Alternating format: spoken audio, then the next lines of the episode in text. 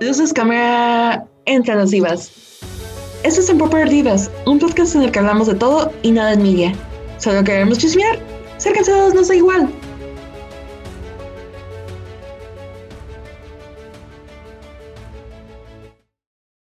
Bienvenidos a un nuevo episodio de Unpopular Divas.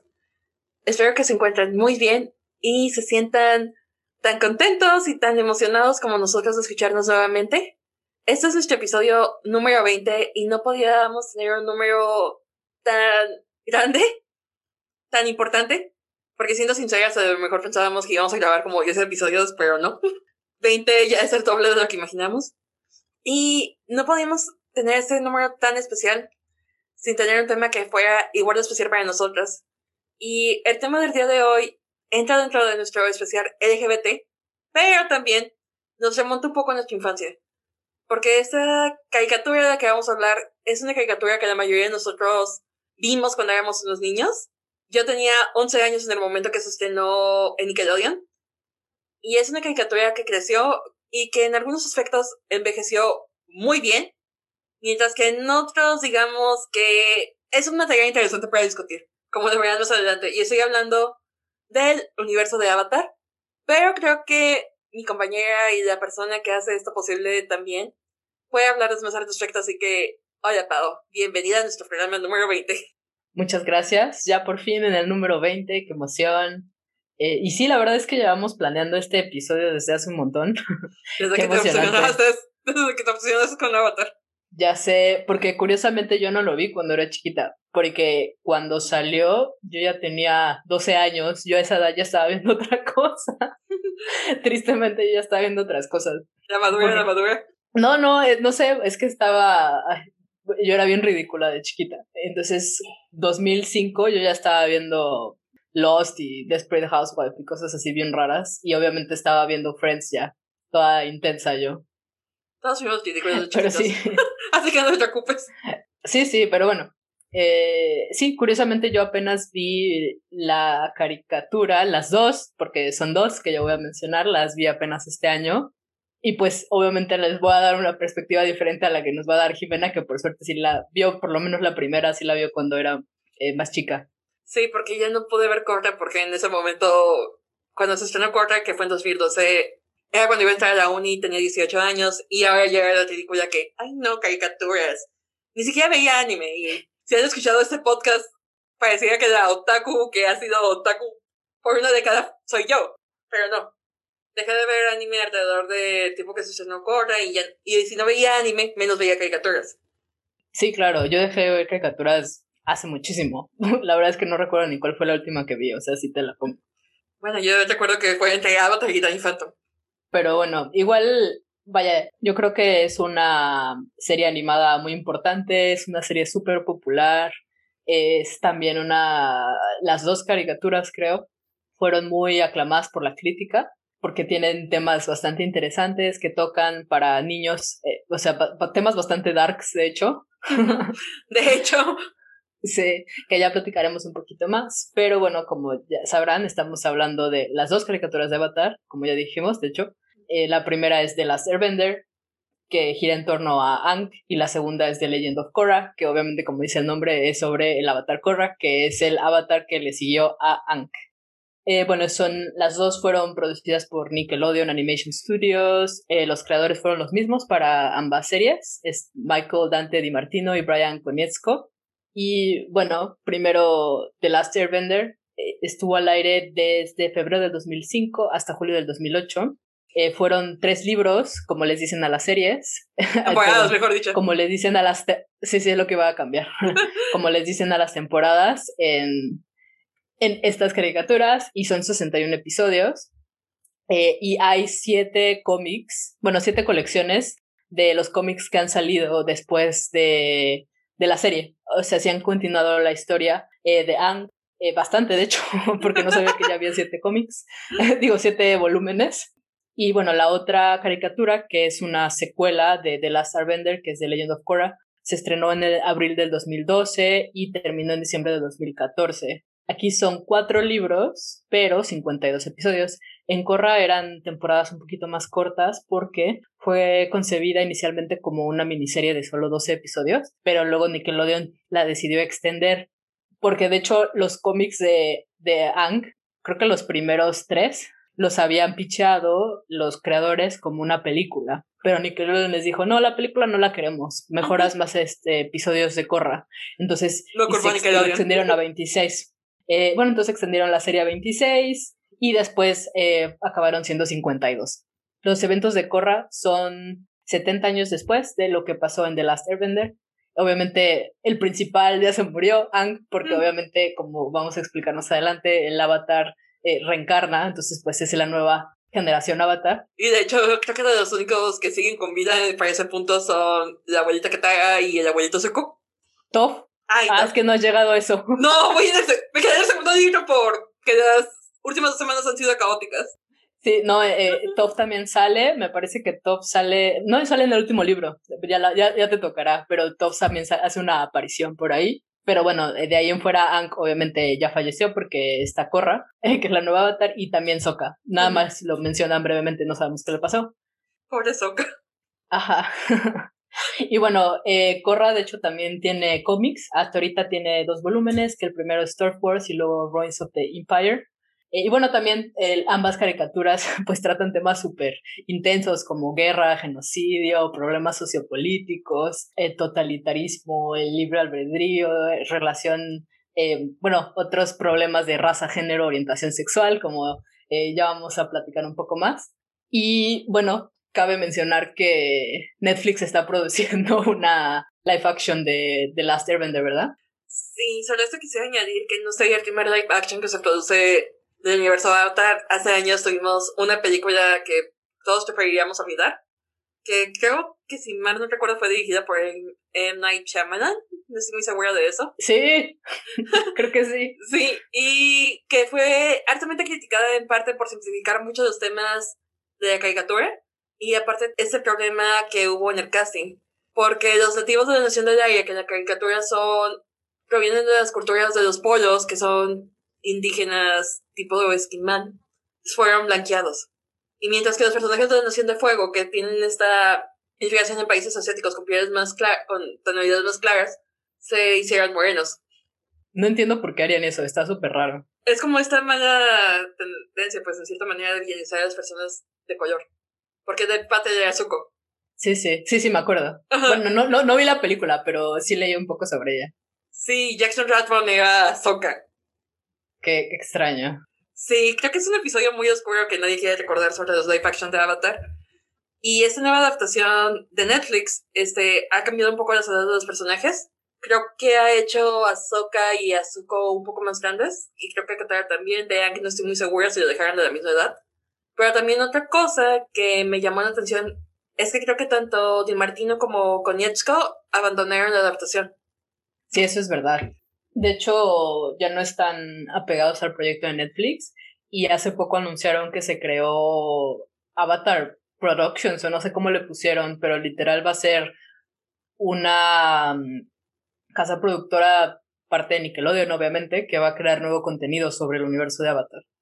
En cierta manera, el universo de Avatar tiene tanto que explorar, pero siento. Me daría mucha risa que Konietzko y Di Martino hubieran abandonado el proyecto de Netflix si Netflix hubiera preferido darse con todo a Arsutara en lugar de, de Katak. Puede ser. Tengo esperanzas de que sea canon en algún universo. ¡En algún universo! en alguno. En alguno tiene que pasar. porque en- aquí entre nosotros, pues tiene más sentido, ¿verdad?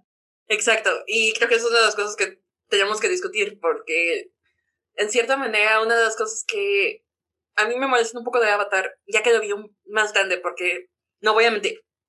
La primera vez que vi Avatar, pues tenía 11 años, era cercana a la de y Aang es de esos personajes cuando eres un niño, que sientes hasta cierto modo relatable, o como alguien que quieres aspirar a ser, porque es un personaje que parece que hace todo lo que quiere, que es muy extrovertido, que es muy juguetón, y cuando ves a seis años después, tiene el efecto contrario. Aang es uno de esos personajes que como adulto quieres cachetear. Porque es un personaje que no cambia en toda la serie, es un personaje muy estático. Y una de las cosas que me molesta es que cierto que Aang en realidad el único cambio que tiene es el aceptar su papel como avatar. Sin embargo, su personalidad no evoluciona a pesar de que se encuentran en, en una guerra. No ves cómo Hank realmente está afectado por la guerra o cómo sus decisiones afectan las vidas de las personas que lo rodean. Y es recompensado por su comportamiento infantil constantemente, una y otra vez. Y una de sus recompensas, y que es uno de los, um, ¿cómo decirlo?, tropics que a mí me molestan en una serie de televisión o en una película, es cuando vemos que un personaje masculino o femenino, no importa qué género, tiene un crush y no hace nada por acercarse a este crush, o sabes que el otro no tiene interés hacia el otro. Y repentinamente para el último episodio, feelings y amor verdadero. Y así lo sentí con Katang, porque en cierta manera Katanga siempre fue muy maternal hacia Hank. Realmente no era un personaje que estuviera atraída hacia él de una manera romántica, especialmente con la diferencia de edad. Estamos de acuerdo que Katanga tenía unos 14 años y Hank tenía 11 o 12, como que sí hay mucha diferencia en madurez. Sí, estoy totalmente de acuerdo. A mí me pareció muy raro. Bueno, como ya comenté, yo apenas la vi e, este año. Entonces, sí, al principio me desesperaba mucho Hank. Era muy bobo. Ya sé que es un niño de 12 años, pero de todas maneras es un poco estresante. Es como de, cálmate, ya. O sea, eh, tranquilo, ¿no? O sea, Deja de azúcar. Sí, exacto. Es como de, oye, hay una guerra, deja de estar paseando por ahí, no sé, ¿sabes? Tómate en serio, por favor, por una vez en tu vida.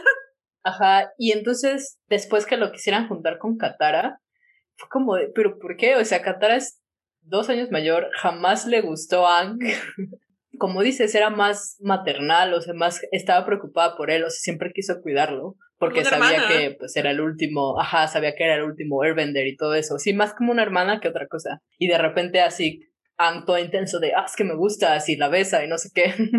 y no la respeta. Y sabes qué es lo peor que me estresa mucho, y esto está relacionado con Corra, es que también la evolución del personaje de Katara, tuvieron que cambiar a Katara toda la evolución que tenía ya para el último libro para que en el último episodio sí correspondiera a los sentimientos de Ack.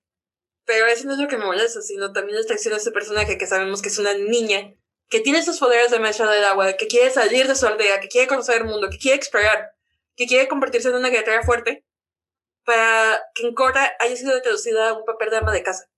Sí, e, es cierto, es, es, un poco extraño, la verdad, porque de hecho a mí lo que me gusta de Katara es que empieza también siendo un poco infantil, ¿sabes? Al inicio es como de, bueno, igual está aprendiendo y todo, pero poco a poco vemos que va desarrollando sus habilidades e incluso vemos un momento en el que está celosa de Ang, ¿te acuerdas? Sí. Que es como de, es que a Ang se le da súper fácil hacer eh, vending, ¿no? Y, y, y yo no puedo. Y ajá, exacto, cuando en realidad es su especialidad.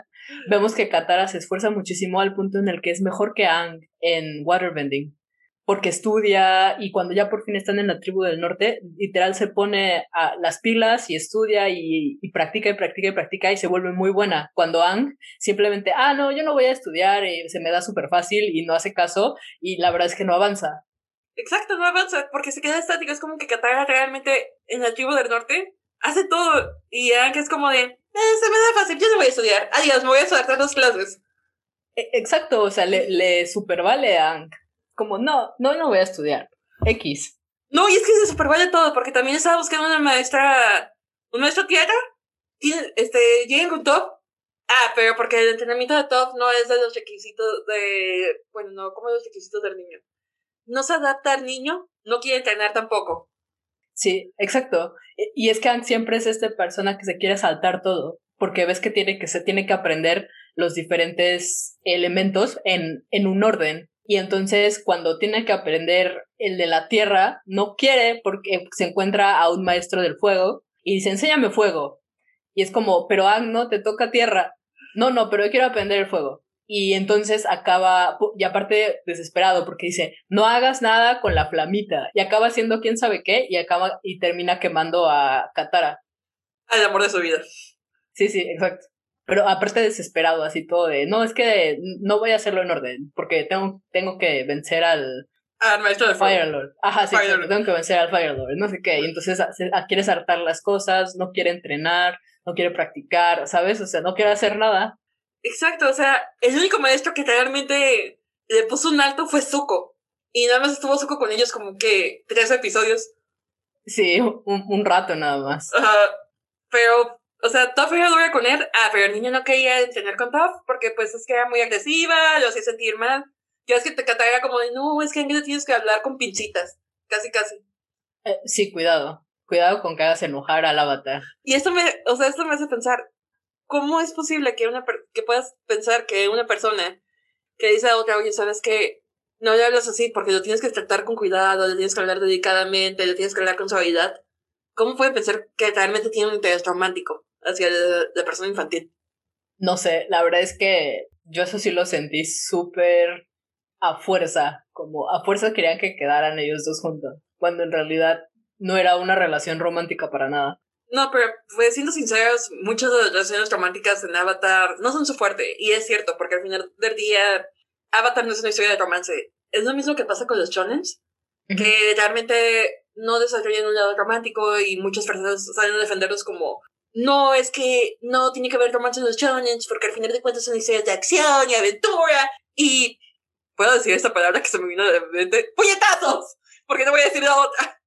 Y sangre, o sea, el romance queda en segundo plano, no importa que no lo desarrollen. Sin embargo, el amor es algo intrínseco en nuestras vidas, es algo que existe naturalmente. No necesariamente podemos hablar de amor romántico, pero es algo que desarrollamos también con nuestros padres, con nuestros hermanos, con nuestros amigos, que es natural que haya crushes, que es natural que haya relaciones. Sí, es que... Eso no resta de acción. No, para nada. Eh, lo que yo te iba a comentar es que el romance es parte de, y no porque existe el romance, minimiza todo lo demás. Y obviamente el romance siempre va a haber, o sea, porque así como nosotros siempre estamos, bueno, eh, no que siempre estamos pensando en eso, obviamente, pero por lo general la gente siempre está, bueno, busca una relación o tal vez no, que también está bien, ¿verdad? Pero pues mucha gente está en relaciones, eh, eh, se casan, o sea, es una parte normal de la vida. O sea, cada quien tiene, puede tomar su decisión, pero es parte normal de la vida. Que lo pongan en series de acción está bien. El problema es que, como dices, no siempre lo escriben muy bien. Exacto, lo pueden desarrollar mejor. Este, sé que no lo has visto todavía y ya terminó la temporada, así que ya deberías de verlo. Pero en 86 tiene un buen balance porque podemos ver cómo estos dos personajes, este, Lina y Chin, se llegan a conocer nada más de escucharse, de estar hablando con ellos a través del aparato que tienen, del Firelight. Porque no se ven nunca. O al menos no se ven. En esta temporada, spoiler alert, no se ven. Pero llegan a conocerse y, y en cierta manera, quizás Dinas se empieza a sentir atraída hacia Shin por lo que conoce de él. Eh, son conversaciones. Ni siquiera tienen, ni siquiera son el foco de la acción. Él dice que también tiene temas mucho más complejos que de los que me gustaría hablar en nuestro próximo episodio, si me permite. Claro. Pero es una buena manera de enfocarlo, porque son conversaciones en las que conoces los sentimientos de los personajes y ellos también em, empiezan a entenderse el uno al otro, a pesar de sus diferencias. Y eso es algo que tampoco vimos en Avatar. O sea, realmente no creo que Katara y Anko hubieran tenido conversaciones tan profundas, o que hayan cambiado sus vidas. Siendo sincera, creo que las conversaciones más profundas de Katara fueron con Zuko. Totalmente de acuerdo. O sea, yo sentí que las interacciones con Zuko y entre Zuko y Katara eran muchísimo más profundas que lo que vimos con Ang jamás nunca. Porque hablaban de, de sus experiencias, ¿sabes? Y en cambio con Ang era casi siempre intentar consolar cualquiera que haya sido el pedo de Ang día. Sí, pero ellos hablaban un poco más de sus experiencias, de sus traumas y había como una conexión en la que podían sincerarse el uno con el otro. Definitivamente. Y en cierta manera creo que eso se refleja un poco, no sé si lo utilizaron como base, pero en Korra. Porque las conversaciones entre Mako y Asami son muy superficiales comparadas con las de Mako y Korra. Aunque después eventualmente incluso las de Mako y Korra se sienten superficiales cuando llegamos a, a Korra y Asami. Claro. al, menos ahí, al menos ahí sí hicieron algo bien. Sí, por lo menos. Pero bueno, antes de empezar a hablar de Korra, quería yo explicar un poco qué es, qué es el avatar. ¿Quién es el avatar? Porque no lo hemos mencionado. Ah, no, nomás nos saltamos. En esta casa encendíamos a Ank todos los días, entonces empezamos directamente con eso. no, no, no está bien y quería también mencionar la diferencia entre cómo están construidas las series de The Last Airbender y la de The Legend of Korra, porque es un poco diferente. Pero primero que nada, ¿quién es el avatar? Bueno, en, este universo existe una persona que nace con bueno, voy a mencionar un poco lo, lo, que cuentan en Korra, porque fue en Korra que explican cómo es que surge esta persona del avatar. Porque en cada generación el avatar reencarna en alguien y esa es la persona que tiene que traer balance al mundo. E, empieza porque el primer avatar, que se llamaba Juan, deja libre a Batu, se llama, ¿verdad? Sí, Batu, es en el libro donde estoy. Sí, Batu. Batu. Bueno, deja libre, eh, ve que están dos espíritus peleando, porque cuando Juan vivía, lo, el mundo de los espíritus y el mundo de los humanos estaban juntos. En cambio, ahorita en, en el mundo, bueno, en la era actual en la que estamos en la serie, eh, viven separados. El mundo espiritual eh, esa parte y en realidad solo el avatar. El avatar es el puente entre ambos mundos. Eso, e, eso es lo que estaba buscando. Muchas gracias. De nada, de nada, pero, es que te escucha. Eh, bueno, el avatar es el puente. En la época del primer avatar estaban todos juntos, pero no se querían mucho los humanos y los espíritus. Y entonces, eh, Juan es desterrado de su pueblo y se hace amigo de los espíritus. Y adopta como mascota. Eh, sí, sí. el buen Juan. Eh, bueno, lo adoptan, se hace amigo de los espíritus y todo esto. Y después, cuando decide ir a conocer el mundo, encuentra a dos espíritus peleando y entonces los separa. Eso hace que Batu se separe de Raba, que estos son los espíritus del bien y el mal. y entonces, ajá. Entonces el espíritu de la oscuridad, del mal, como lo quieran ver, el, el buen Batu, se separa y se empieza a hacer mucho más fuerte. Perdón.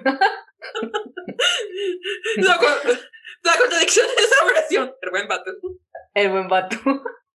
El amigo, el amigo el Batu. El cuate.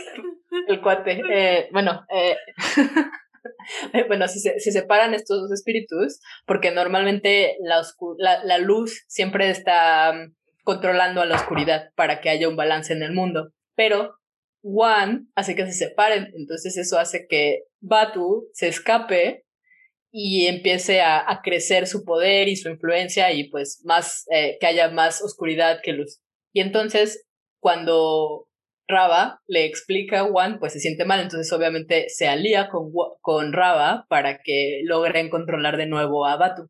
Y entonces así es como eh, empieza a pasear por el mundo y va consiguiendo los diferentes tipos de bending, porque en realidad una persona solo puede hacer un tipo de bending dependiendo de, bueno, de dónde hayas nacido, obviamente, ¿no? Y de tu ascendencia. Entonces, él empieza a aprender los diferentes tipos de, de vending y gracias a Raba puede, bueno, empieza a controlar todos. Y cuando eh, ya puede, ya tiene los diferentes elementos, los cuatro elementos, eh, van y logran atrapar a, a Batu. Guan y Raba se unen se fusionan, por así decirlo. ¡Fusión! así literal, se fusionan y así logran vencer a, a Batu y lo encierran. Y eso es lo que hace el primer estado de Avatar también. exacto, es el primer estado de Avatar. Que es el momento en el que esta persona de Avatar puede controlar plenamente todos los cuatro elementos al mismo tiempo. Exactamente.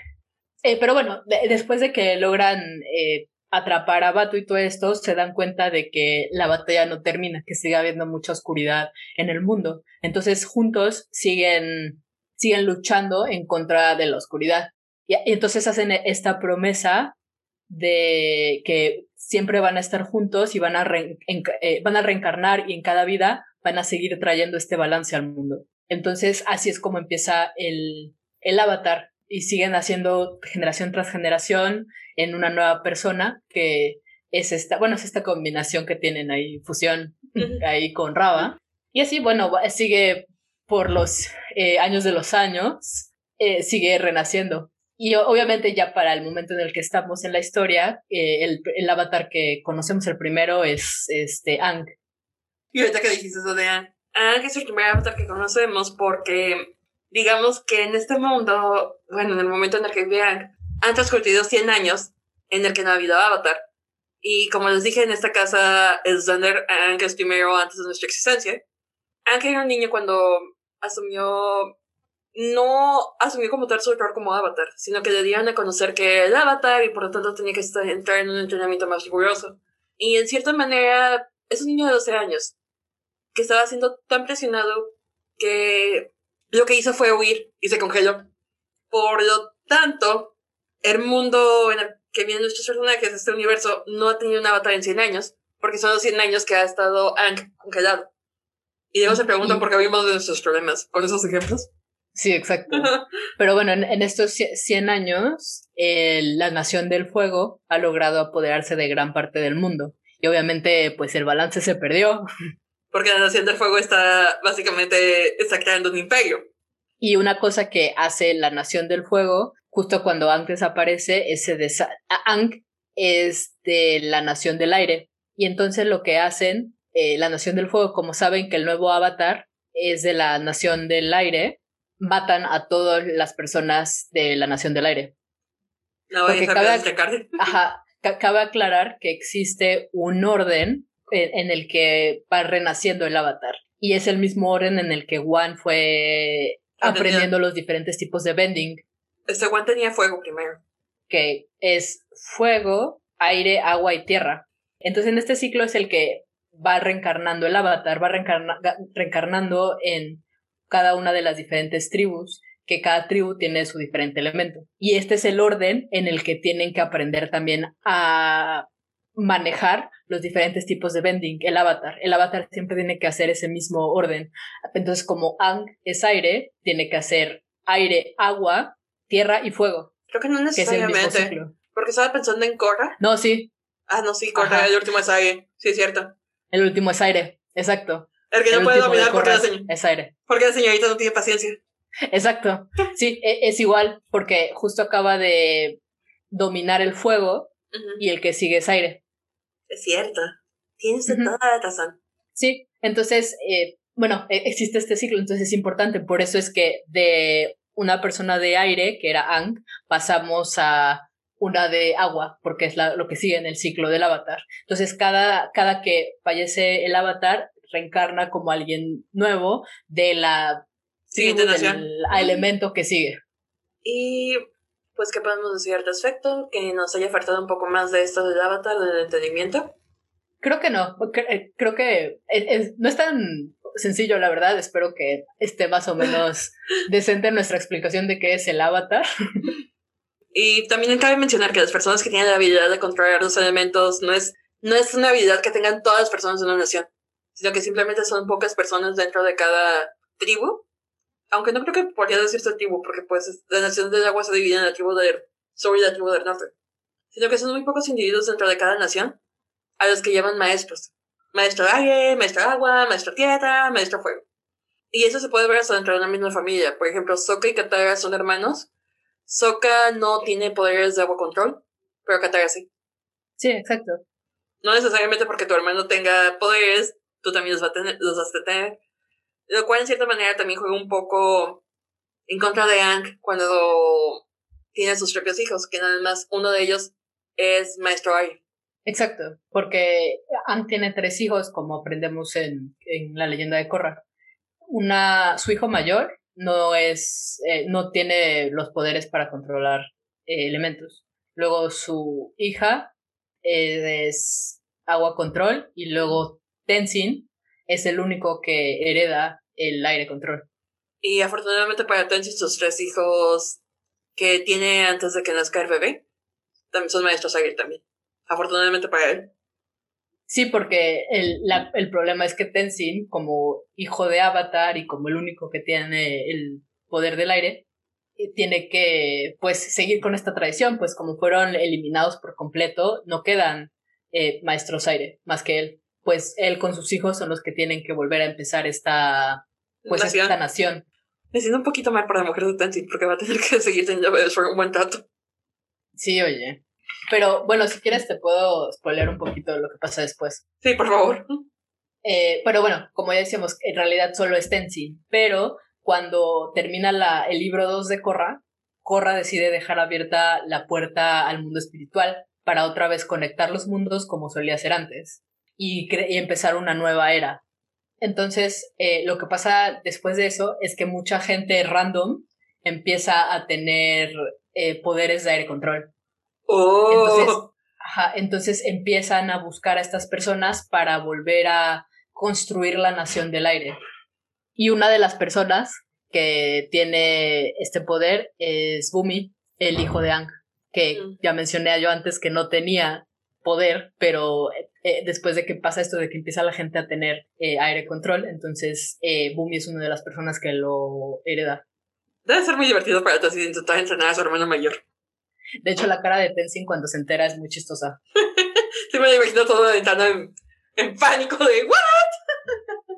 Sí, y claro, para mala suerte de Korra y de, de sus amigos, otra de las personas que obtiene el aire control después de esto es el villano del libro 3. Si no pasaba algo así, no iba a haber conflicto en la serie, entonces está bien que sigamos teniendo conflicto. Sí, exacto. Eh, bueno, pasó esto. Y entonces, eh, una parte de la storyline en el libro 3 es que van, van paseando por todos lados buscando a las personas que tienen aire control para que vengan y sean entrenados por Tenzin y puedan ir reconstruyendo la nación del aire. Eso sonó un poco tipo viejo Avatar. Como en Avatar de Airbender, que vamos viajando por todo el mundo. Entonces, lleva a otro punto que tampoco hemos hablado mucho, sino la diferente construcción que tiene cada una de las series. Este Avatar de los Airbender, que en español se llama Avatar, de leyenda de Ang, es una serie que está secuenciada completamente, cada uno de los libros está muy interesado y es una especie de serie que en cierta manera no importa qué episodio veas, porque son episodios autoconclusivos, que no son parte de un arco más grande. Y son viajes a diferentes ciudades, porque en cada ciudad están intentando buscar dinero, buscar comida, o buscar algo que sirva para el entrenamiento de nuestro querido señorito Ang, para convertirse en el nuevo avatar. E ir descubriendo más información sobre el mundo y todo lo que le rodea y así. En cambio con Korra, algo que me fijé mucho en la estructura narrativa es que Korra son... Cada episodio está íntimamente ligado. No puedes nada más ver, por decir, hoy voy a ver el episodio 10 y mañana voy a ver 15, porque no vas a entender la historia. En cambio con aunque no era tan complicado, porque al final de cuentas en algún momento se menciona algo o porque era diferente. Si bien es cierto que en cada episodio de, de la leyenda de Ankh afectaba lo que ocurría, excepto en el desarrollo de Ankh, porque Ankh no tiene ningún desarrollo. Pero lo que aprendía obviamente se veía reflejado en episodios después. En Korra las historias están más ligadas en el sentido de que lo que pasa en el episodio anterior afecta al siguiente y lo que pasa en el, en el siguiente afecta al que sigue y así. Y la diferencia es que si bien la leyenda es más secuencial en- de temporada a temporada, creo que en Korra es más... Hay lapsos de tiempo más grandes entre temporada y temporada. O entre libro y libro. Creo que del libro 1 al 2 son como, se, como medio año más o menos, ¿no? Lo que transcurre. Sí, más o menos, porque no, no es tanto, porque creo que del 2 al 3 es justo después, ahí sí no pasa mucho tiempo, es justo después, y del 3 al 4 de hecho son varios años. Y sí, Pero sí, bueno, como decía Jimena, ¿no? En, en Korra cada libro es una standalone story, y son temporadas mucho más cortas, porque con la leyenda de Aang eran temporadas de más de 20 episodios, en cambio en Korra son 13, 14 episodios a lo mucho. Entonces la 13. historia está mucho más condensada. Ajá, sí, 13 episodios. Entonces la historia está mucho más condensada y pasan las cosas, no que pasen más rápido, pero obviamente, como tú dices, en todos los episodios pasa algo importante. Y no hay tanto de relleno, porque algunos episodios de Avatar, la leyenda de Aang, sí son, se sienten un poquito como relleno, como de, bueno, esto que aportó la serie, pues nada, en realidad. Exacto. Y en Korra no pasa eso. Sí, corres más hacia el punto, pero creo que también eso también viene de las diferencias entre la audiencia, que es algo que mencionábamos. Este Avatar de Surrender fue creado para niños, mientras que The Legend of Korra ya fue creado para esos niños que crecieron con Avatar y que a lo mejor querían saber más de este mundo, así como los conflictos que le rodean.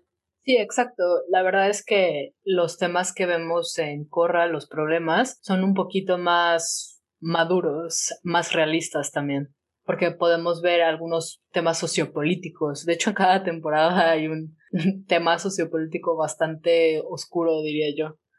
Y sí, lo digas de broma, pero sí. No, en serio, sí, pues en el primero estamos hablando de terroristas, en el primer libro, y en el último estamos hablando de una persona que quiere, literal, quiere dominar todas las naciones, es toda totalitaria ahí. O sea, ahí, ahí te habla tu compadre.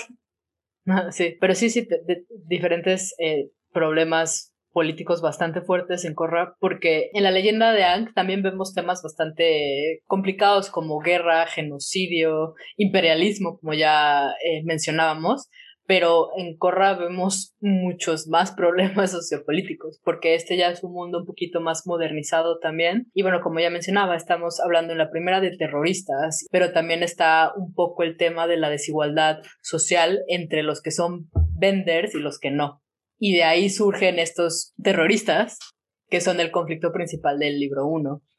En cambio, con Nine, creo que también otra cosa menos sutil con estas moralidades de actrices, o sea, con el bien y con el mal. Porque en cierta manera se siente como un poco reducido como Harry Potter. Que Gryffindor, Gryffindor son los buenos y los Slytherin son los malos.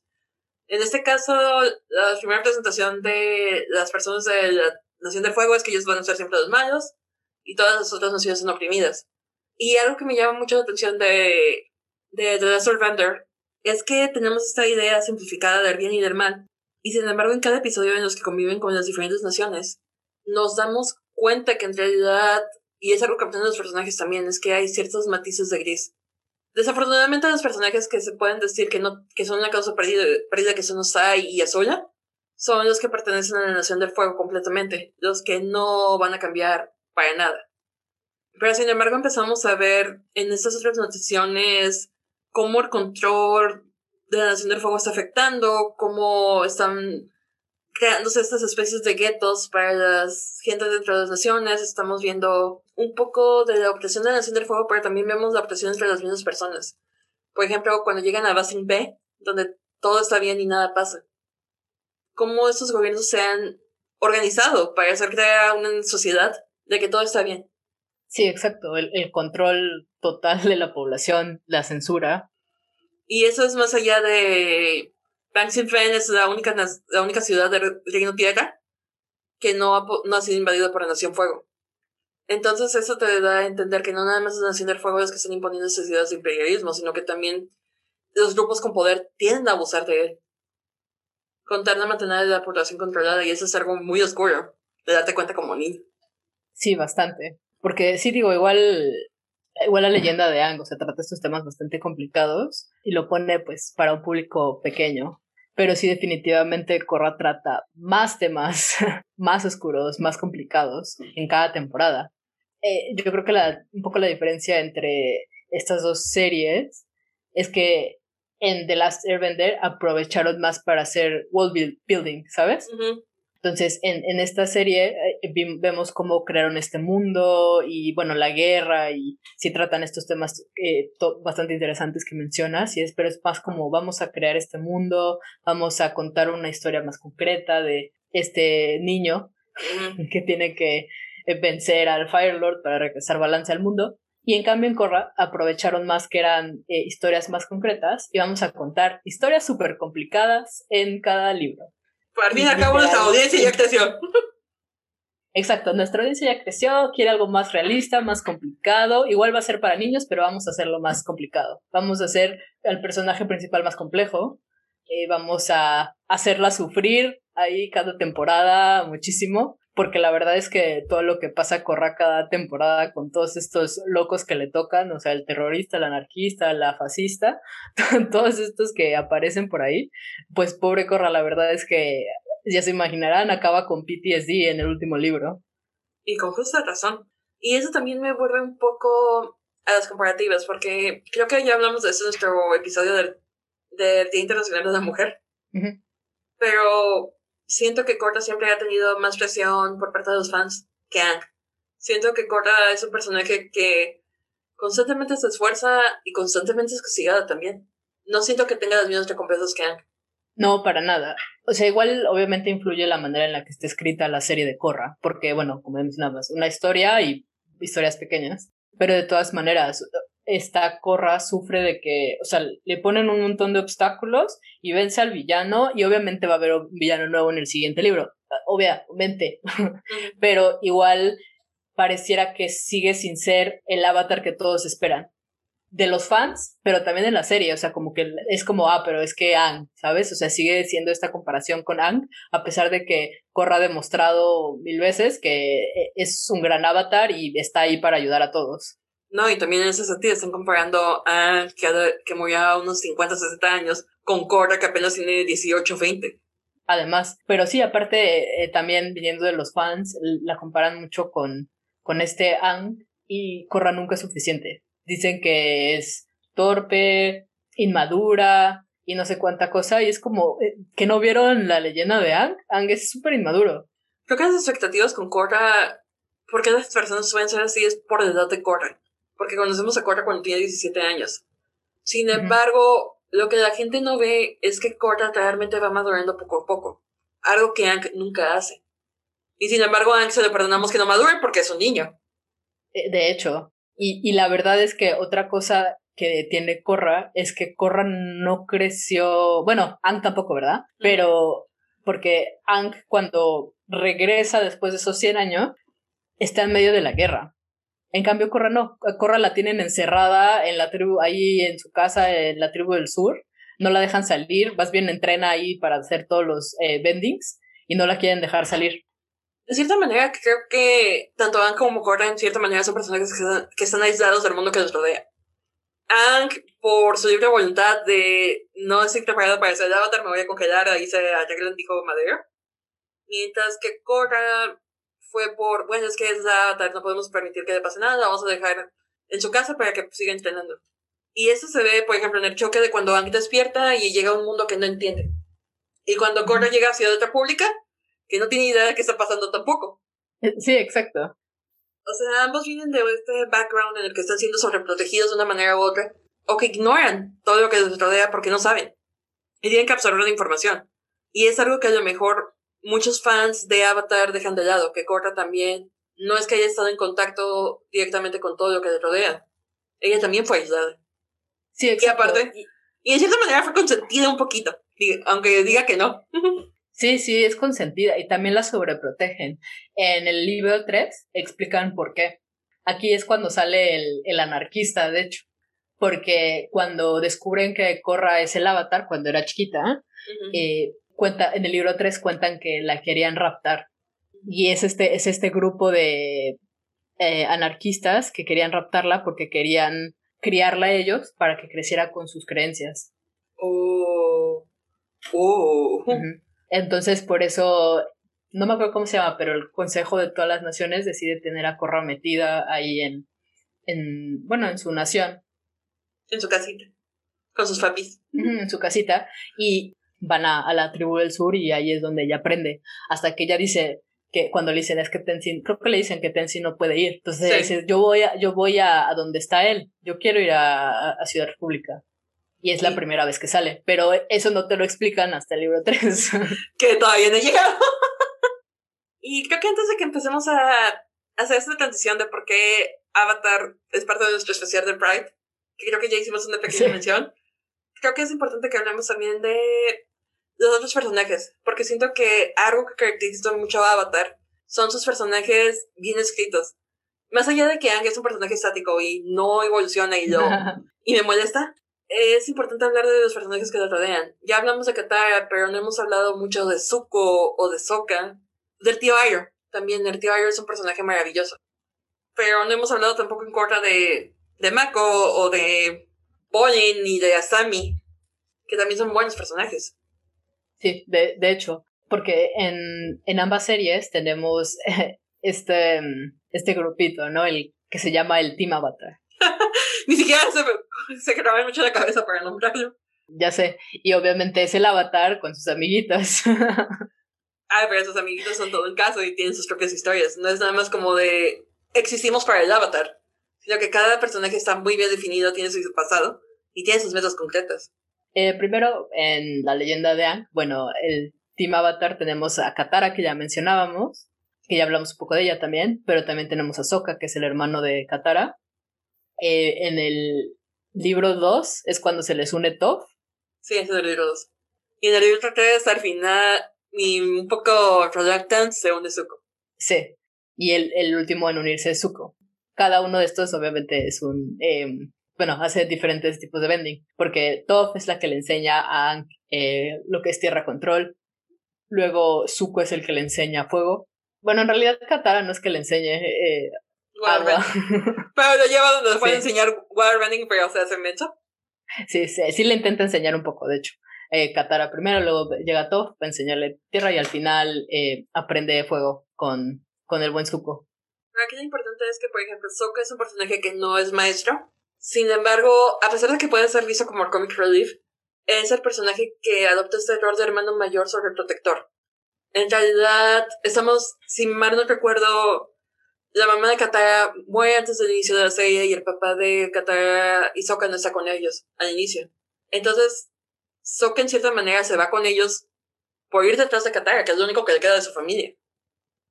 Aparte de que Sokka, en realidad, a pesar de que no es un maestro, tiene muchas habilidades como guerrero, porque era que su papá estaba entrenando para convertirse en el protector de la tribu.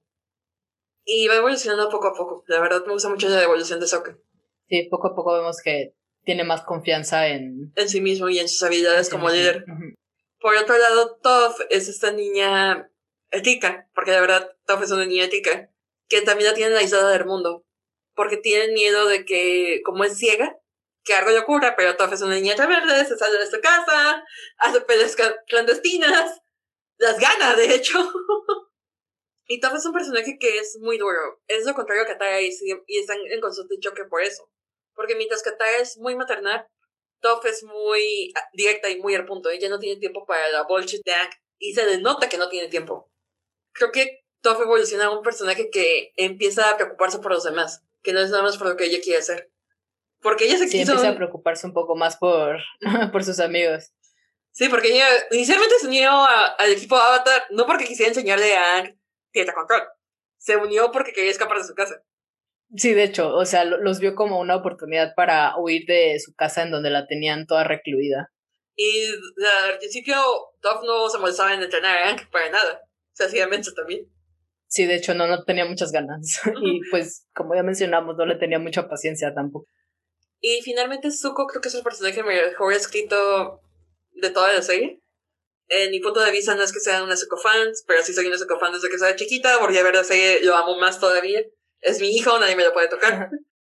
Zuko es este personaje que inicia la serie intentando recuperar su honor. Él es el hijo del Señor del Fuego, de Asai, de esta persona que tiene todas las naciones controladas. Sin embargo, su papá le rechaza y ha perdido el honor. Por lo tanto, perdió el honor por oponerse a una idea de su papá y perdió una batalla en contra de su papá, que le dejó con una quemadura en su rostro. Sin embargo, su papá le dice que si encuentra el avatar, puede otra vez restituirse dentro de la familia. Por lo que emprende este viaje para encontrar a Hank junto con su tío Airo. Su tío Airo también es una maravilla de personaje. Es ese viejito sabio que te da consejos, pero no está limitado a eso, sino que el tío Airo también es un soldado, es una cabeza militar, es un estratega.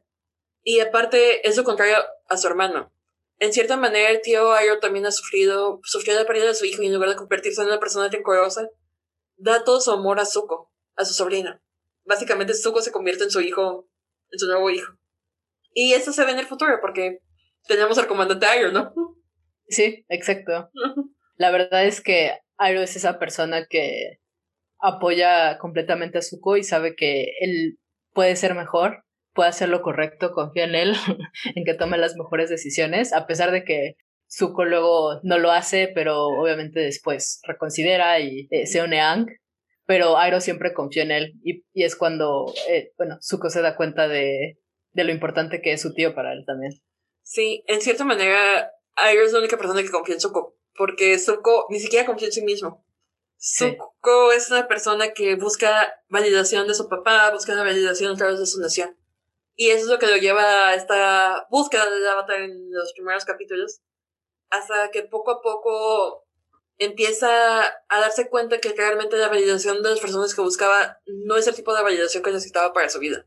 O en cierta manera cuestionarse por qué estoy con esas personas si están haciendo daño a otras. Y realmente descubrir ese potencial que nada más su tío Airo veía en él. Sí, el, el tío Airo siempre supo que él era una buena persona. En esta casa amamos a Suquito. Sí, la verdad es que el desarrollo de Zuko es el mejor de la leyenda de Ang. Sí, es algo. Y siento que Zuko también empieza un poco como un personaje un tanto molesto o irritante. Porque es un personaje que es como que medio necio en sus metas y puede sonar un poco infantil porque soy el de la Nación de Fuego y la fregada. Quiero, quiero atrapar al avatar, y así eso me va a regresar mi dignidad. Sí, pero llega un punto en un episodio en el que se cuenta la historia de Anki y de Zuko y se contrastan la una con la otra. Y a partir de ese episodio fue para mí definitivamente el cambio hacia Zuko y también empezó esta especie de disgusto hacia Ank. Porque es cuando aprendemos que Ank en realidad se sentía muy presionado por otras sociedades del Avatar y que por eso decidió huir. Y al mismo tiempo aprendemos que Zuko, la decisión en la que se opuso a su padre era una decisión para proteger a su gente. Era una decisión que no quería, creo que era una estrategia de guerra que Zuko se opuso, porque eso significaba bajas para la Nación del Fuego. Pero al no aceptar lo que su padre decía, fue por lo que se enojó Sara y ya tuvieron su duelo, en el que Zuko obviamente iba a salir perdiendo, porque Zuko que tenía unos 13, 14 años cuando lo quemaron. Sí, e, estaba más pequeño. Entonces, puedes ver también la verdadera naturaleza de ambos. En cierta manera, Aang es más egoísta, mientras que Zuko parece egoísta, pero en realidad es una persona que pone primero a los demás. Nada más que no lo demuestra tanto porque le enseñaron que eso es debilidad. Si es que con ese padre tóxico, ¿cómo no? y esa hermana, ni se diga. Bueno, la hermana sí, oye. Es azulita. sí, Azul es un tema también. Sí, Azula es un personaje magnífico. Creo que es de los pocos personajes femeninos que hemos visto que son antagonistas por ser. Realmente Azula disfruta de hacer daño. Y me encanta que no tengan una justificación. no, de hecho no la tiene. Hay una frase que yo me acuerdo mucho que ella dice, ay, mi mamá siempre creyó que yo era mala. Y tenía razón, soy muy mala. O algo así es lo que dice totalmente igual. Es como de, no, yo no, no, no tiene un pasado trágico, no le rompieron el corazón, no, es mala simplemente porque le gusta y siempre fue así. Y es divertido y es refrescante porque generalmente los personajes masculinos son los que tienen ese privilegio. En cambio, su vida es como de, me pasa, yo voy a ser la mala. En cierta manera, en otras manos, Azul sería lo que es Zuko y Zuko sería lo que es Azul. seguramente, es lo más común.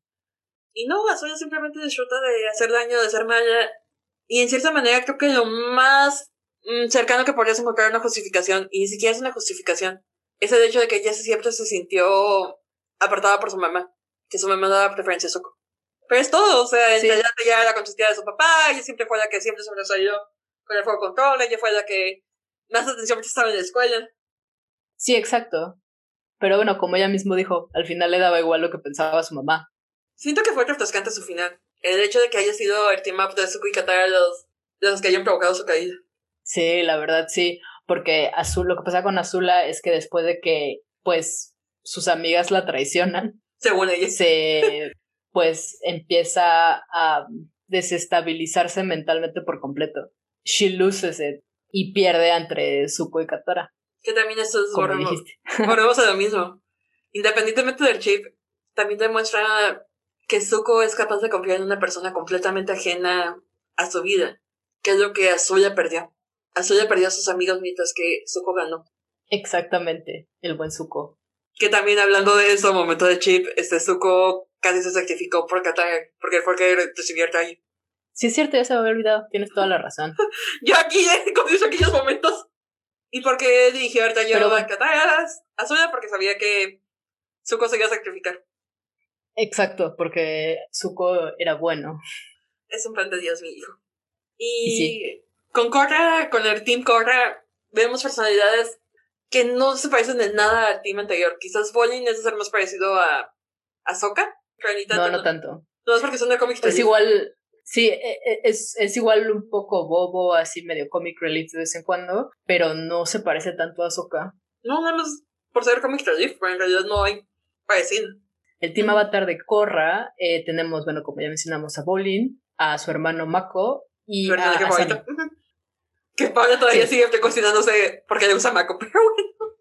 Sí, está un poco random, pero a Jimena le gusta mucho Mako. No, en realidad no tengo nada en contra de los personajes de Korra, la verdad es que sí me gustan. Eh, creo, creo que eh, tal vez en la leyenda de Korra, justo porque es un poco más rápida, más corta las historias, tal vez no tenemos, y pues claro, son personajes un poco más grandes, no tenemos tantos momentos de bonding entre ellos, creo yo, como los teníamos en la leyenda de Aang. No, creo que aquí el bonding entre ellos pasa mucho off-screen.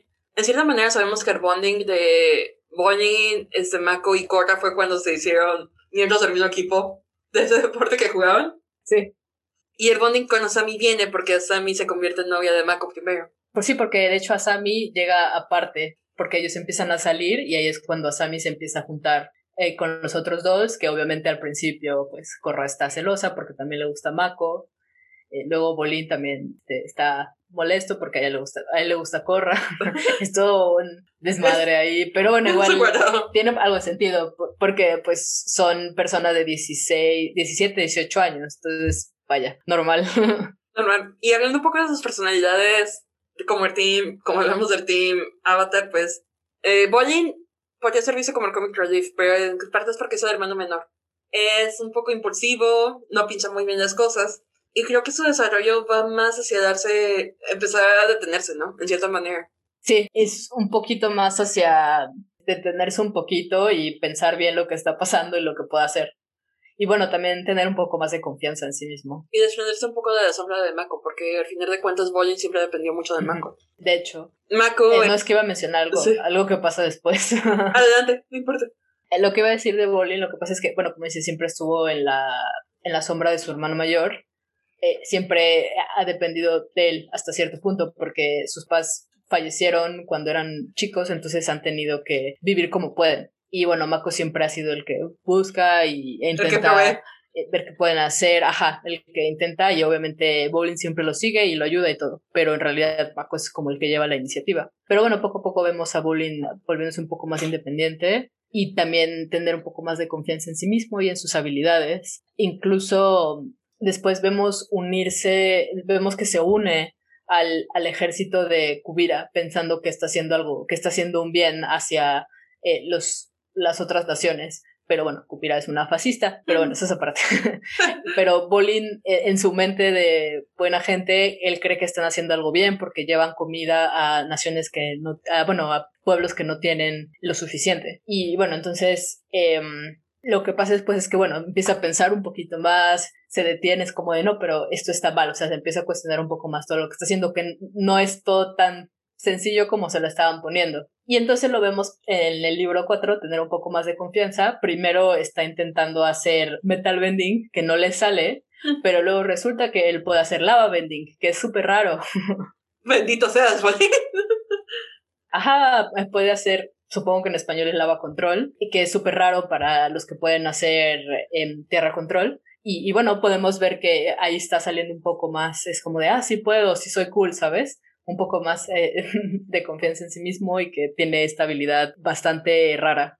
En cierta manera tiene sentido que tenga esta habilidad bastante rara, porque recuerda que Mako control, es, hace fuego control y Bonnie ya hace tierra control, entonces fuego, tierra, lava. Makes sense. Exacto. Exacto, y bueno, de hecho también vemos que Mako también tiene un nivel bastante alto de fuego control porque también puede hacer rayos. ¿Quién es yo? no me ha tocado verlo con rayos todavía.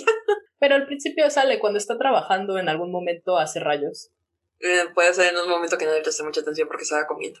Pero volviendo a Mako, pues Mako, como ya mencionaste, es, el proveedor de su familia, es el hermano mayor y es el que toma esta responsabilidad de no no me voy a cuidar de mí, sino que también tengo que cuidar de Bolin. Y en cierta manera creo que es alguien que maduró muy rápido, que casi no se permite tener esos gustos de niño adolescente, que realmente prefirió sacrificarse él para que Bolin pudiera disfrutar. Siempre se hace el sufrido, Mako. es que no, no es que se haya sufrido, es que realmente se hace el sufrido, porque siempre tiene como esta actitud muy seria. Y para él siempre la prioridad, hasta antes de conocer a Korra y a Sami, siempre fue Bolin. Bolin fue lo primero que venía para él. Sí, de hecho. No es que se haga el Y Mako también, es el sufrido. sí, no, es, el sufrido. Luego también se une a la policía. ¿Te acuerdas? En, sí, en el libro 2. En el libro 2 porque es cuando cree que eso le va a dar otra oportunidad también para tener algo mejor para él y para su hermano igual. Exacto. Y, es súper es, súper estricto así. no, es que hay que hacer las cosas bien. Pues de hecho siempre ha sido súper estricto. Ya es que desde libro 1 es como de, ella no ha entrenado porque aquí es unir a nuestro equipo. Sí, sí, ya sé, ya sé. Pero se, nota un poco más eh, como es un poco cerrado con las reglas cuando se une a la policía. Sí, eso sí. Y es que Mako... Y de hecho tiene buen instinto. Tiene buen instinto de detective porque eh, te acuerdas que él es el que les dice, no, esto, eh, esto es así, e, esta persona es extraña y no le quieren creer. Pobre Mako. Nadie quiere a Mako. Ya es porque es mi favorito.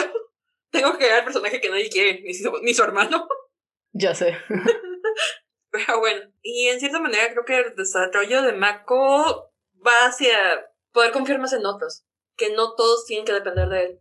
Sí, darse cuenta que, que su hermano también puede cuidarse solo.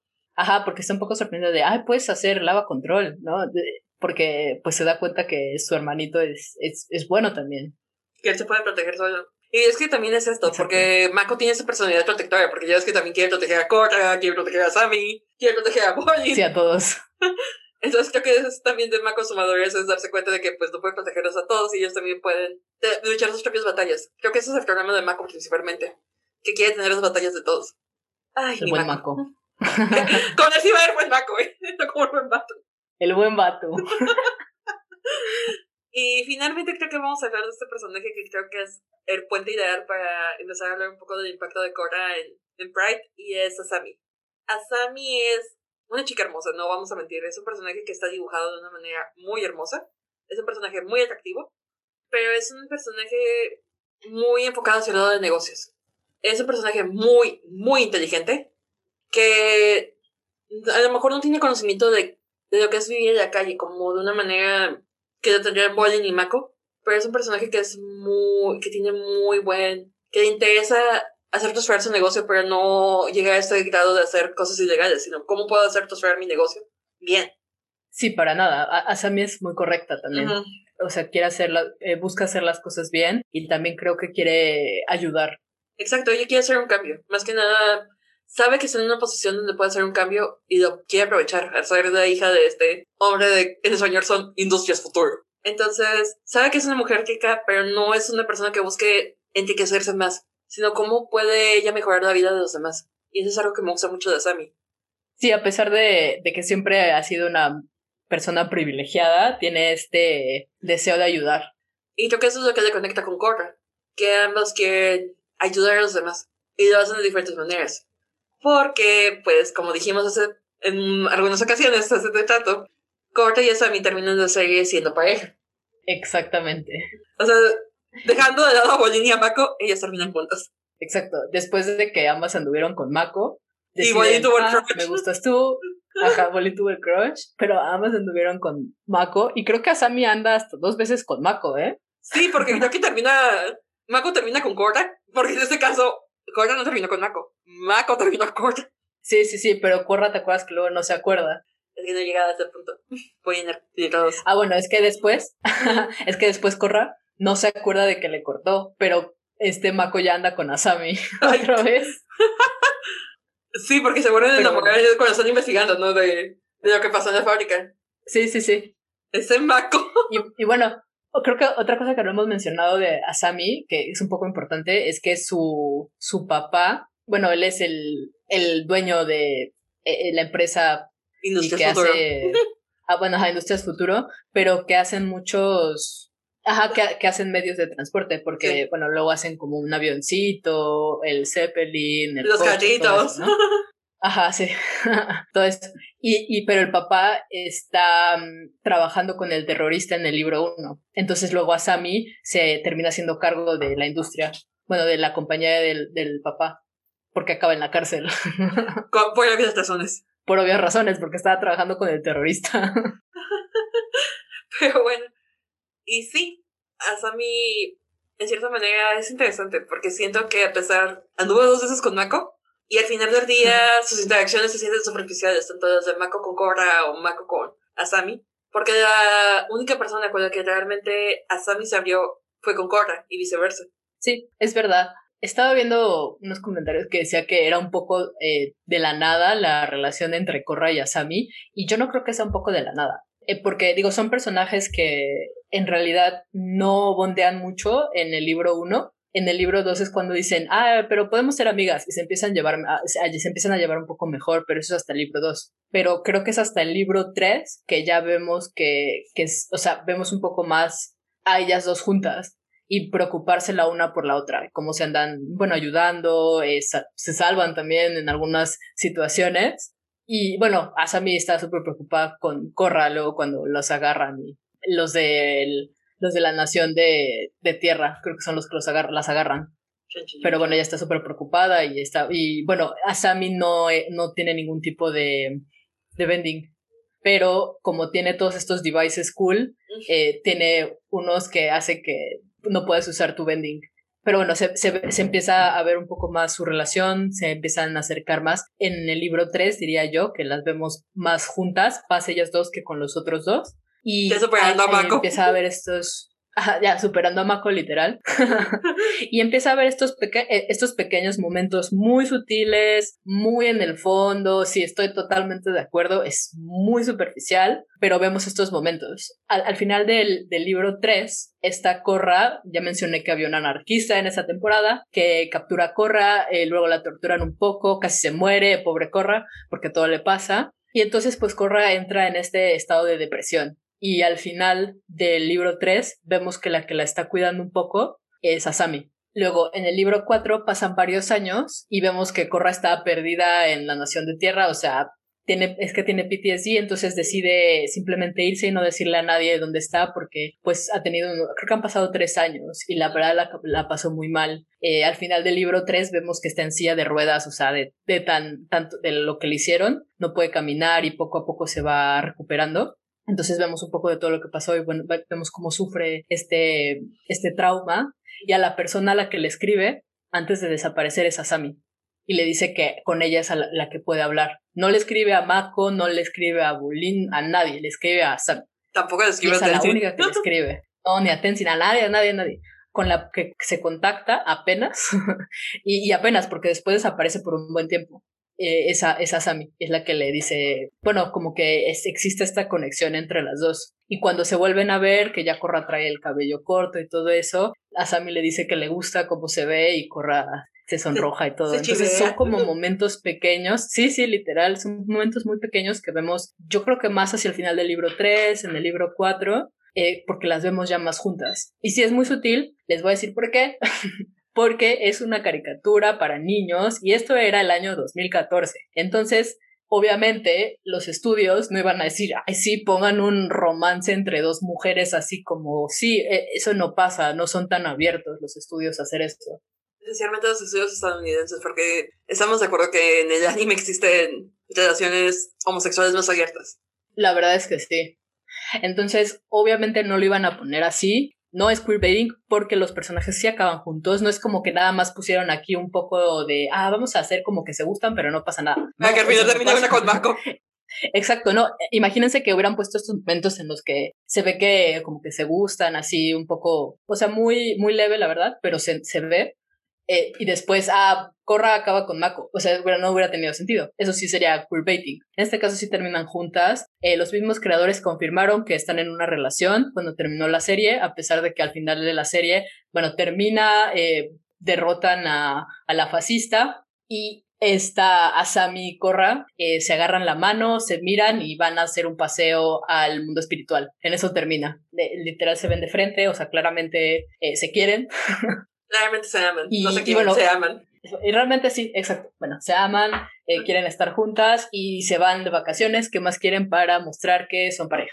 Sí, estoy de acuerdo que a lo mejor hubiera sido mucho más especial si se besaban o si se casaban o ve tú a saber qué quiere la gente, pero esto es el 2014. No había pasado algo como tal en las caricaturas mainstream en Estados Unidos. Y si somos honestos, creo que también Cobra fue de las primeras caricaturas en tener este tipo de relaciones LGBT en pantalla. Porque al final de cuentas, en otras caricaturas viejas a lo mejor podría ser nada más como cierto, uh, ciertas referencias que no eran para niños, sino para el público adulto que veía esas caricaturas en cierta manera, era como burla hacia la comunidad LGBT. Sí.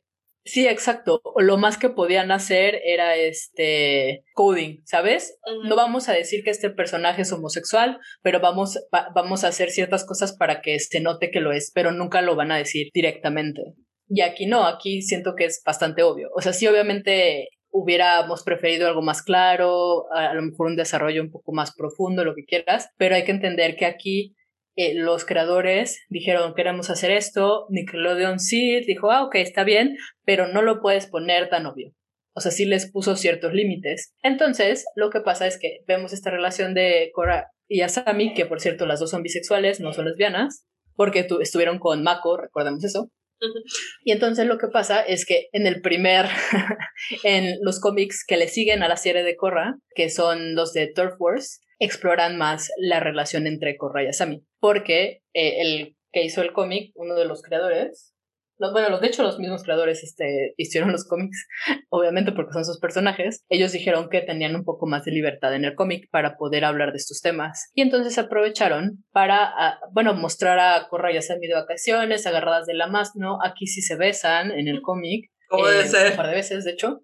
Ajá, se besan, están juntas e incluso eh, están explorando, em, empiezan a explorar un poco más el tema de la comunidad LGBT plus en el mundo de Avatar. Entonces, eh, igual no lo, no, es, no lo hacen mucho, pero sí hablan de ello, lo expanden bastante. Eh, mencionan otros personajes que también son queer. Cuando Korra y Asami regresan a Republic City, la que habla con ellas es, es Kia, la hija de Ang. Y ella les dice, sí, yo también estaba muy feliz la primera vez que salí con mi novia. Y ya les platica que, que Ang eh, fue muy supportive con ella con respecto a su orientación sexual. Porque ahí nos explican que la Nación del Aire eran muy abiertos para las relaciones, en las relaciones homosexuales, o sea, en realidad no, no importaba con quién andaran, eh, se veía, no se veía mal, era algo totalmente normal. Pero esta era la única nación que era muy abierta a otro tipo de relación, porque por ejemplo en la, en la Nación del Fuego eh, mencionan que eran tolerantes, pero después cuando llega este Sousin, eh, se vuelve algo criminal. Relación homosexual a eres un criminal. Y después también la nación más cerrada, pues es la nación de la Tierra, y aquí es donde nos enseñan que el avatar Kyoshi era bisexual, sin embargo no pudo hacer mucho progreso, por lo mismo que la nación eh, Tierra es súper cerrada, es, es represiva militarmente, es muy lenta para aceptar el cambio, como ya mencionábamos, escondían la guerra en su momento. Ya se imaginarán lo difícil que haber sido para, aunque era el avatar, pues tampoco pudo hacer de todo. Y bueno, Kia, como es de la nación Nación del Agua ya menciona que la, la, la, tribu es un poco más privada con sus cosas. O sea, no, no, les molesta, pero preferirían que simplemente no lo andes diciendo. Entonces, pues Luis hizo el comentario interesante hace poco que le estaba enseñando esto en el cómic, que lo, lo chistoso es que a pesar de que lo mencionan brevemente, nos mencionan cómo era vista la homosexualidad o la queerness en las diferentes naciones. Pero esto, esto lo exploran en el cómic. Tristemente no lo pudieron poner en la serie por los tiempos que eran también y por la, los estudios. Y también estamos también de acuerdo que también se nos olvidó mencionar que hay un personaje menor en The Last Earthbender que es transgénero. Ah, tienes razón, ya se me había olvidado. Hasta ahorita que me acordé. Porque estamos hablando mucho de Korra, pero en sí, en, Earthbender hay un momento en el que en la tribu, bueno, no, en la pandilla de Jet, porque es una pandilla, hay un personaje cuyo género es indefinido. En cierta manera, cuando lo ves, no sabes si es un niño o una niña. Y creo que Ayo, cuando llegan en un barco como los, ¿cómo se dice? Los refugiados. Porque es, su, ya ves que Zuko y Ayo terminan siendo refugiados en la nación de, de tierra. Que en el barco Ayo misgender a este personaje y se indigna. Este personaje se enoja mucho por misgender. Que le dice, no, pues puedes hacer lo que tú quieras. Perdón. Sí. es algo muy leve y muy menor. O sea, realmente es un momento de peseñas y te lo pierdes. Sí, yo creo que si no le pones atención no te das cuenta que es un momento queer. Y también, pues obviamente, también nos muestra lo que tienes que hacer cuando te equivocas, o sea, pedir disculpas. No que aferrarte a que la persona es del género que tú crees que es. Pero es un momento de cierra y abre los ojos, pero en cierta manera también me sorprende que en Avatar, que en Korra, mejor dicho, ya hemos tenido este momento en el que se toman la mano al final, que es un momento que también es eh, romántico. En cierta manera, creo que estos momentos pequeños románticos, que a lo mejor son más sutiles, tienden a ser más poderosos. Por ejemplo, Pacific Rim, que es una pareja hetero, el abrazo que hay entre Raleigh y, y Mako, cuando se abrazan siento que eso es más poderoso que si se hubieran besado. Y en el caso de Korra, debido a que la construcción fue tan sutil, el hecho de que se hayan tomado de las manos en el atardecer, me parece más poderosa que si se hubieran casado o si hubieran tenido una boda. Que si bien es cierto, sí me hubiera gustado ver más, pero en sí, con la construcción sutil que tiene, un gesto tan grande a lo mejor hubiera salido, se, hubiera sentido un poco fuera de la narrativa. Sí, también. Y es que lo importante, obviamente, si lo vemos, eh, si vemos este momento ahorita, en el año 2021, se va a ver como algo muy X, algo muy poquito que hicieron, poca eh, desarrollo, poco lo que quieras. Pero en su momento, hace siete años, hace casi siete años, fue un momento muy importante, porque de verdad marcó un precedente a la representación LGBT en series animadas para niños. Exacto, porque estamos de acuerdo que Nickelodeon a lo mejor había tenido como ese pequeño tipo de acercamiento y realmente no lo ah, concretó. Porque estaba leyendo las notas que tuvimos en 2002 un Nick News Special Edition, My Family is Different, que provocó backlash de grupos cristianos y conservadores porque hubo un episodio, este episodio fueron con niños de padres gays y madres lesbianas. Y tuvimos a Bob Esponja, que fue concebido como un personaje asexual, como una esponja en vida real. Exacto, pero la cosa de Bob Esponja es que de hecho Bob Esponja también tenía mucho backlash en su momento porque decían que era muy gay pero el creador nunca, nunca lo pensó como gay, siempre lo pensó como asexual y ya se supo más adelante, muchísimos años después, que eh, las personas que estaban trabajando tras Bob Esponja lo, lo ponían como asexual, o sea, sí lo manejaban como tal, pero jamás fue confirmado directamente en la serie, porque bueno, Bob Esponja empezó en 1999. O sea, básicamente fue coding también, lo que pasó con Bob Esponja. Sí, coding, literal. O sea, pueden decir que es súper queer Bob Esponja, lo que quieras, pero en realidad nunca se mostró Creo que super acuerdo Bob Esponja. Es que en sí para mí Bob Esponja siempre fue infantil. Especialmente, creo que lo que mucha gente ha de tomar como queer es ese momento de imaginación donde sale el arcoíris. Pero bueno, como ya mencionamos, este, estas dos cosas que hizo Nickelodeon, y de ahí no hubo prácticamente nada, quizá a lo mejor algún coding por ahí en algunas caricaturas. Eh, y de personajes eh, secundarios. Pues, que ya tienen su tiempo, personajes secundarios, personajes pequeños o lo que quieras, y no fue hasta Corra que mostraron este momento queer. porque es un momento queer? A pesar de que, de que es algo muy ligero, muy tranquilo, no es un beso, nada más se agarran las manos, pero sigue siendo un momento queer, sigue siendo un momento importante. No fue hasta este momento que de verdad lo hicieron, porque aparte aquí no nada más es un personaje X, es el personaje principal, que es una mujer negra. Y ya a partir de eso, creo que ya empezamos a ver un poco más de representación en series un poquito como, iba a decir, bueno, en la película de 2019 de Draco Mother's Lives, donde hay un personaje transgénero que a mí me sorprendió cuando lo vi, porque no esperaba que fuera ese personaje.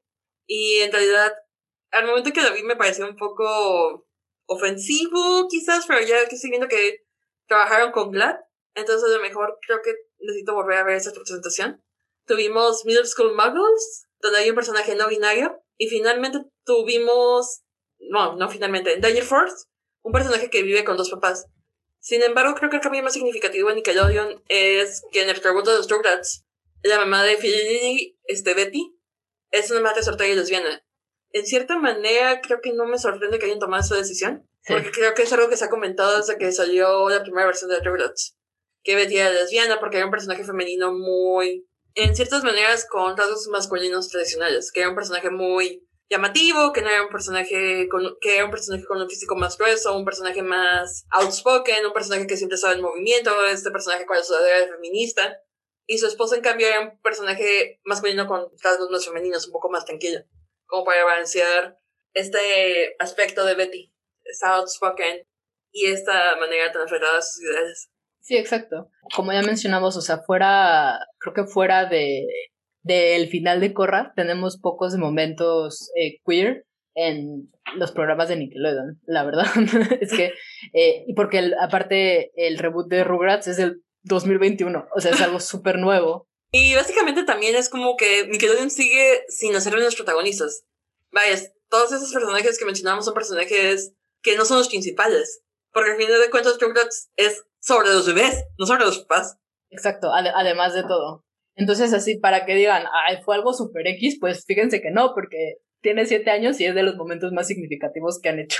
Y curiosamente, su mayor competencia, Cartoon Network, ha sido menos tímido en mostrar personajes de la comunidad LGBT. Sí, eh, de hecho, eh, bueno, han, mencionado que el, canal es un poquito más consciente con respecto a la representación LGBT, porque son personajes que no se centran únicamente en la sexualidad de sus personajes, sino que son historias un poco más completas. Sin embargo, aquí tenemos, eh, bueno, algunas series que, que son pues bastante queer, la verdad.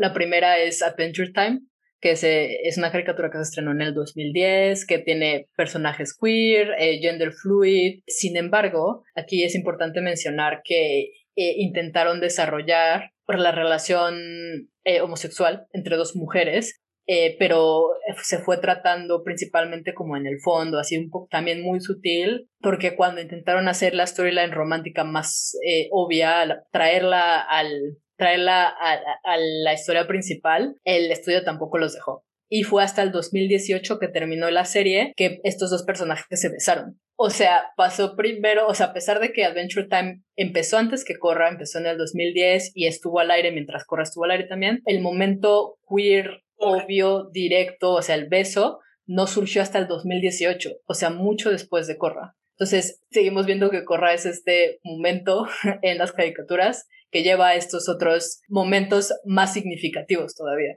En cierta manera, porque también un poquito antes de que iniciara Corra, también empezó Steven Universe, que fue creado por una mujer que también trabajó en, en Adventure Time como escritora y storyboard artist, que su nombre es Rebecca Sugar. Ella, como lesbiana, también trasladó su propia experiencia a la serie. Y en la serie temas como bisexualidad, la transición homosexual, el trauma, el dolor y el consentimiento. Y es una serie que desde que la ves notas su queerness. Desde los colores, los dibujos y la manera en cómo está el coding dentro de la serie es muy interesante. Sin embargo, aquí también cabe mencionar que tampoco los personajes son explícitamente LGBTQ+, sino que también es más de 2018 mostrar la boda lésbica. Exacto. O sea, a pesar de que a lo mejor Adventure Time y Steven Universe son, son más claramente queer, sus momentos eh, e, especiales, eh, cumbres como, la, como un beso o como una boda homosexual no fueron hasta el 2018, cuatro años después de que terminó Corra. Y aún así no es como que fueran momentos muy grandes tampoco. No, y muchos de estos fueron en, no estoy segura de la boda, pero estoy segura que el beso de Adventure Time fue en el final. Sí, eso sí es, eso por seguro. Sí, fue hasta el final, porque sí, a pesar de que Cartoon Network es un poquito más abierto, igual también se está, los creadores se topan con estas, este, con estas paredes de los estudios. Es como, no, es que no puedes mostrar esto. Y de hecho, Rebecca Sugar dijo ya más adelante que no la dejaban hablar públicamente de los temas LGBT porque eso iba a hacer que censuraran las caricaturas en algunos países. En países más conservadores. Y lamentablemente no me sorprendería que uno de ellos fuera México. Pero bueno, quién sabe, a lo mejor eh, hablaban más de Rusia, China, porque literal bloquean las cosas. Sí, pero también estamos aquí de acuerdo que somos de los países con mayor tasa de homicidios homosexuales y la expectativa de vida de una persona trans es de 35 años. Qué triste. Sin embargo, donde hemos podido ver un poco más de representación es en un servicio privado, en un servicio de streaming, y en este caso es Netflix. En cierta manera, como Netflix no vende sus series tal cual o no las ponen bloques de programación, y sabe Netflix que su usuario, si quiere cierto contenido, lo va a buscar.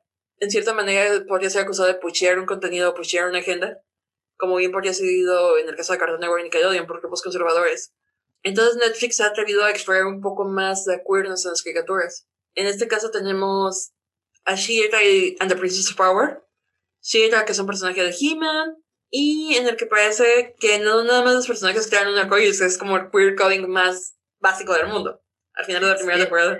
Es casi termina la primera temporada. Salen los personajes haciendo así su arcoíris. O sea, imagínense qué tan obvio es. Y es que los personajes son claramente queer, no lo esconden. Y aquí pasa un caso curioso, que en el final de la serie son las parejas homosexuales las que terminan claramente juntas, mientras que las hetero están implícitas.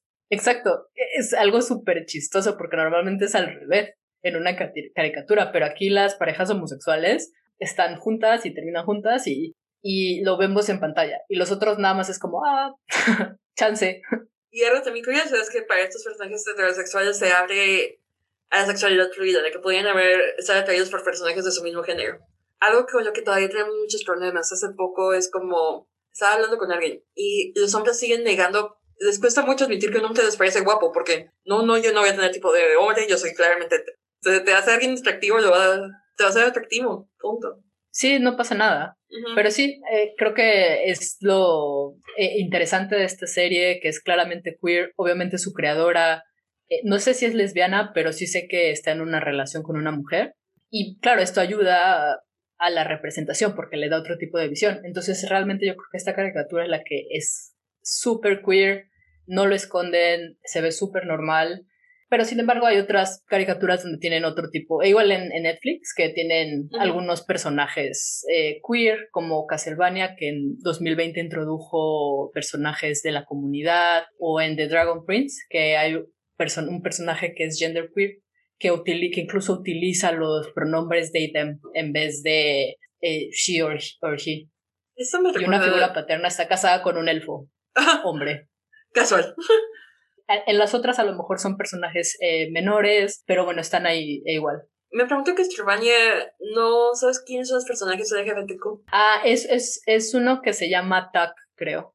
Porque también algo que he visto entre los fans de Castlevania es que en cierta manera estamos de acuerdo que Alucard en Castlevania o Adrian Tepps creo que lo interpretan como bisexual. De hecho, creo que los creadores sí han dicho que es bisexual, ¿eh? Ajá, entonces Adrian tiene como esta, que es bisexual, y en cierta manera creo que lo meten en un trío con la pareja protagonista, con Trevor y con Sid. Y de hecho, acabo de abrir la página de la wiki de Castlevania, con personajes LGBTQ. Y sí, Alucard es uno, Tak, Tak es otro, pero también tenemos a Greta, Carmilla, Estriga y Morana. Sí, o sea, hay varios. Ajá, hay varios, eso me parece genial. Y más porque Castlevania es una serie que fue una adaptación de un videojuego de los ochentas. Y obviamente el público al que va dirigida puede ser un poco más cerrado. Entonces, se podría decir que Castlevania, pues introdujo en uno de sus protagonistas un personaje bisexual, porque Alucard es ser otro protagonista, porque es Saifa, Trevor y Alucard. Qué interesante, porque lo curioso es que no, sé en qué año salió Castlevania, porque aquí fue, dice que fue en 2020 que salió Tak, que era el primer personaje LGBT, y creo que después se mete en una relación con Alucard. Entonces a lo mejor no, a lo mejor siempre fue, pero no lo mostraron explícitamente hasta más adelante. 2017. Castlevania se estrenó en 2017 y acaba de terminar. Pero bueno, me llamó la atención. Estamos de acuerdo, bueno, independientemente de Taka, que, que termina esta relación con Alucard, pues tenemos a Alucard siendo una figura central de la serie. Al ser el hijo de Drácula. Cool. Interesante con Netflix. Bien ahí, Netflix, bien ahí. Sí, hay otras series que igual tienen alguno que otro personaje queer, que es claramente eh, queer, sin embargo, no siempre son los principales, como fue en el caso de Korra, o bueno, en Shira. O, Castlevania, ya que nos estamos enterando ahora de Castlevania. Sí, sí, sí. Pero bueno, creo que, que ya puede ser un momento para cerrar nuestra transmisión, pero ¿hay alguna conclusión o algo que te gustaría añadir? Pues sí, nada más quería comentar que sí, a, lo mejor el momento de Korra y Asami es muy sutil, pero sí marcó un precedente en la representación LGBTQ, en las caricaturas estadounidenses. Estadounidenses principalmente. Y después de eso, pues pudimos ver momentos más especiales como un beso, una boda homosexual, declaraciones de amor y personajes que no solo están codificados como LGBT, sino que son claramente y claro, son mucho más recientes, pero tenemos que ver al momento de Corra cómo fue importante en su momento, que fue en el 2014. Obviamente si lo vemos como ahorita, pues es algo muy X, pero no. Es importante verlo cómo fue cuando salió y lo que vino después gracias a eso. Y también tomen en cuenta que gracias a Dios, en los últimos siete años ha habido muchísimo avance, tanto en la manera como nos mostramos en medios y todo eso. Entonces, que Corra haya tenido esta pequeña demostración con este sutil con este sutil toma de las manos, es algo que tardó años en aparecer, muchísimo. Que si bien hoy en 2021 lo queremos juzgar como algo muy pequeño, tenemos que tomar en cuenta también lo que hay detrás de eso, lo que hubo antes, y como dice Pau, todo lo que se abrió gracias a eso, a ese pequeño momento. Entonces, de una manera u otra, el universo de Avatar sí tiene sus problemas, uno de ellos llamado Aang, pero sin Aang y sus aventuras no hubiéramos tenido a Korra. Y sin Korra, no hubiéramos empezado a tener esta mayor representación LGBTQ más en caricaturas occidentales. Que es muy importante porque si alguien joven se ve representado en alguna caricatura que le gusta, va a saber que está bien. Esa persona puede ser ella misma. Y que está bien ser la persona y no esconderse. Exacto, que no es nada más codificarlo y me quedo en silencio, sino también poder manifestarlo y poder expresarte quién eres. Dejemos de ser como la nación del del agua, de está bien que lo seas, pero no lo digas, a ser un poco más abiertos como la nación del aire, por favor. Sí, exacto. Y, y todos estos grupos conservadores que dicen, ah, que los niños no pueden ver esto, claro que sí, los niños tienen que ver esto, porque así vamos a tener una sociedad mucho más tolerante, que se acepta a sí misma también, y vamos a empezar a entender este otro tipo de, todos estos tipos de sexualidades que existen. Así es, porque el mundo va más allá de binario, el mundo no es nada más masculino y femenino, y el mundo no es nada más heterosexual y homosexual. Tenemos que dejar de pensar en sus absolutos para poder entender la experiencia de la sexualidad humana. Y para ello los medios son nuestra mejor herramienta. Así que si alguno de ustedes es un creador LGBTQ+, por favor sigan creando sus historias, sigan creando su arte, para que sigan llegando al público que tiene que llegar. Y muchísimas gracias por todo ese esfuerzo que han hecho. Sí, muchas gracias. Sigan viendo estas historias, sigamos apoyándolas, porque si seguimos viéndolas, como ya hemos dicho muchas veces, van a seguir saliendo este tipo de representaciones positivas. Exacto. vivimos en una sociedad capitalista y nuestro dinero es el que habla. Y creo que sin nada más que añadir, creo que podemos terminar aquí nuestro episodio especial de Avatar. Espero que lo hayan disfrutado tanto como nosotras. Si alguno de ustedes es fan de Ang, sorry no sorry. Pero sí, también estamos terminando nuestro especial del mes Pride con este episodio. Y con esto nada más nos quedaría un episodio más para terminar nuestra, nuestra primera temporada. Sí. Y agradecemos muchísimo sus comentarios en nuestras redes sociales. Recuerden que nos pueden encontrar en Twitter como arroba unpopular-divas y en Instagram como arroba popular divas podcast. Este, cualquier cosa pueden darnos sus comentarios por ahí, nos pueden dar en privado también en nuestras redes sociales personales. Y también les agradecemos muchísimo, muchísimo que nos hayan escuchado. Sé que ha sido un viaje largo y gracias, de verdad, gracias. No me quiero poner cursi porque lo voy a hacer en el siguiente episodio, pero este, Pau se acaba de mudar, yo necesito un descanso de mi trabajo, entonces queremos dejarnos un poquito y queremos empezar a planear. Entonces, si hay algún tema que les gustaría que nosotros abordáramos, por favor díganos. ¿Verdad? Nos encantaría, bueno, leer sus recomendaciones para nuevos temas. De hecho, acabamos de leer las recomendaciones sobre películas LGBTQ y probablemente las vamos a tener en nuestra lista para verlas y buscarlas. Sí, muchas gracias. Muchísimas gracias ahí. Sé que fuiste tú. y si no es por el momento, ¿me harías el favor de cortar la transmisión? Divas out. Esperamos que hayas disfrutado este episodio. Sigamos el debate en nuestras redes. Divas out.